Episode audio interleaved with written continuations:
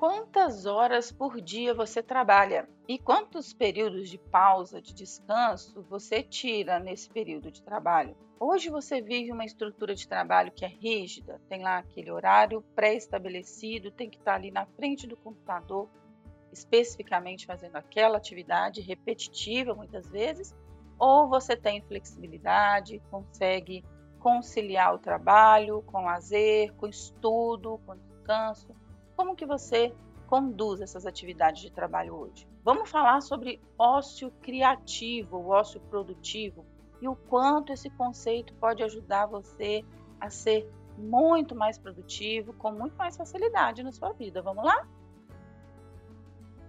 Olá, eu sou a Sheila, eu sou psicóloga e coach. Estou aqui para te ajudar a encontrar formas de se realizar e ser mais feliz na sua vida e na sua carreira.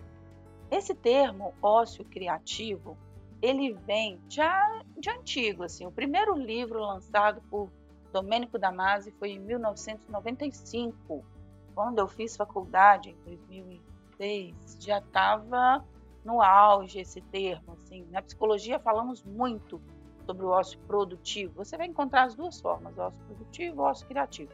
O livro do Domênico Damasi se chama Ócio Criativo. E o que, que ele defende, assim? É essa transição da forma de trabalhar, na era industrial, quando a gente pensa lá no Henry Ford ou na, na indústria como um todo, esse termo ócio ele foi cunhado de uma forma muito negativa, né?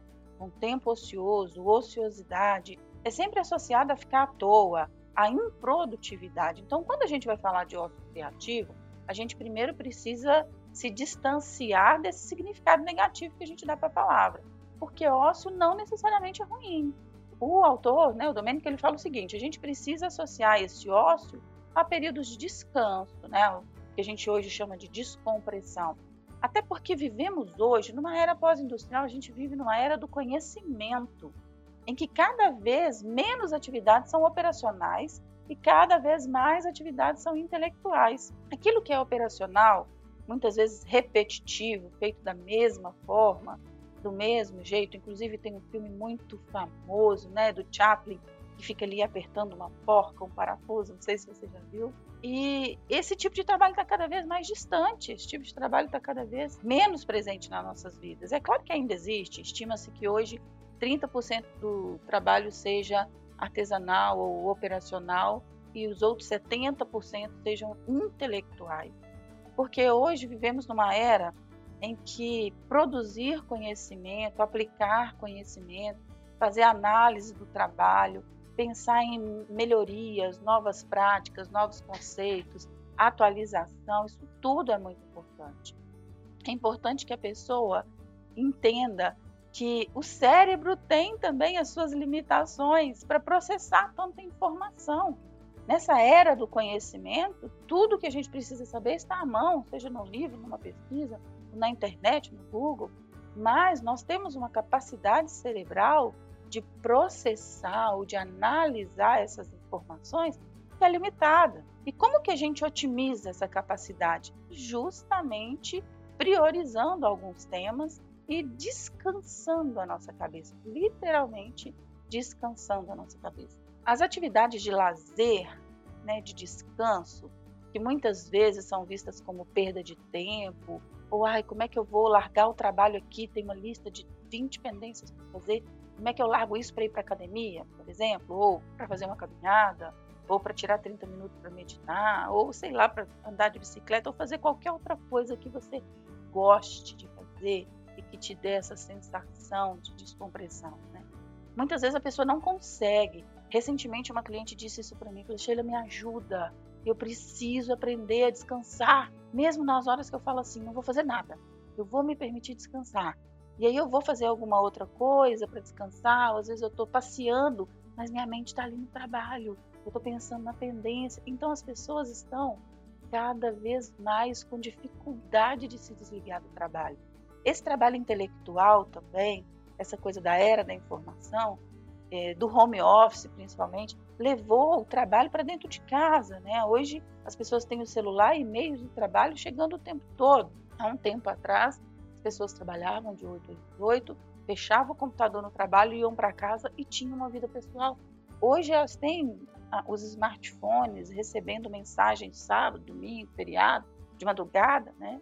É, tenho muitos clientes que são de outros países e que trabalham com fusos horários diferentes, então até essa limitação de tempo não existe mais, porque é 18 horas aqui, é 13 horas em outro lugar, ou vice-versa. Então, a gente precisa cada vez mais aprender a nos conectar com nós mesmos e aprender assim quais são as limitações do nosso corpo, o que, qual é o limite do trabalho. Falei, olha, neste momento eu estou muito cansado, cansada. Eu preciso realmente dar uma pausa, fazer alguma coisa aqui fora do trabalho, pensar em alguma outra coisa para ter esse momento de descompressão e voltar para o trabalho com novas ideias ou com novas formas de se fazer. Recentemente, também conversando com uma outra cliente, ela falou: Sheila, o home office tirou todos os meus momentos de ócio.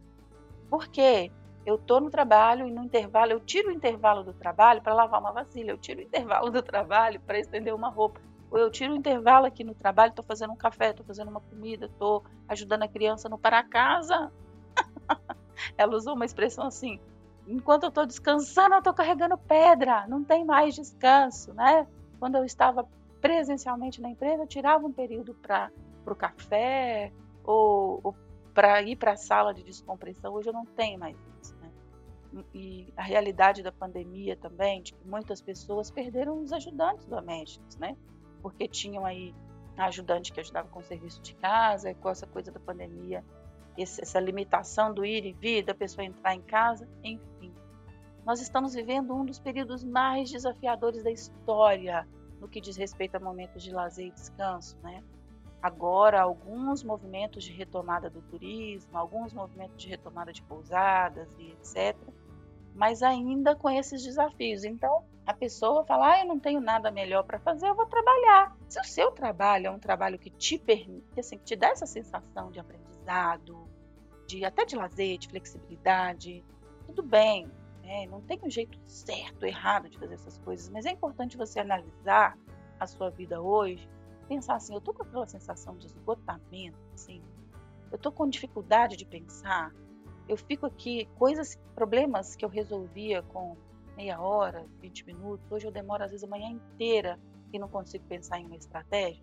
Se sim, você vai precisar encontrar novas formas de lazer, novas formas de descanso, de aprendizado, novos temas de aprendizado, porque o seu cérebro precisa disso para criar, para inovar. Se lá atrás a produtividade era medida por quantas portas você apertava, pela atividade repetitiva, pelo volume, Hoje a produtividade é medida por quanta inovação você consegue trazer, por quanta estratégia você consegue aplicar, por quanta otimização do trabalho você consegue ter. Alguns clientes meus da área de tecnologia conseguem programar algumas atividades para feitas e ter, às vezes, tá ali rodando no computador algum, algum processo, alguma coisa, enquanto está ali no elíptico, enquanto está meditando. E esse é o ideal, que você se sinta dono do seu trabalho. Né?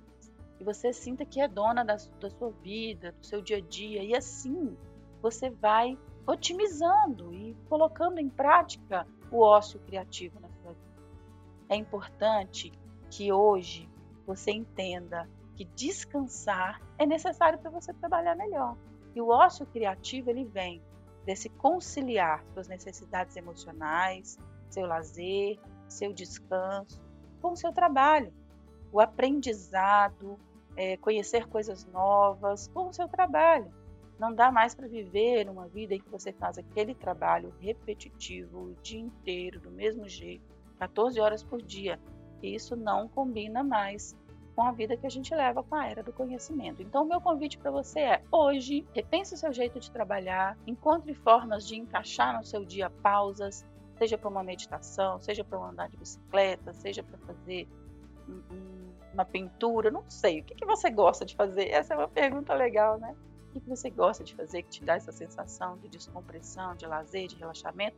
Faça isso mais vezes e vai perceber que o impacto no seu cérebro, nas suas ideias, na sua criatividade vai ser muito grande, tá?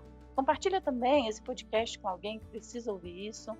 Vamos diminuir essa esse frenesi do mundo, desse mundo frenético, vamos pisar o pé aí no freio, valorizar a saúde mental, valorizar a saúde como um todo porque assim você vai trabalhar muito melhor, ok? Um abraço!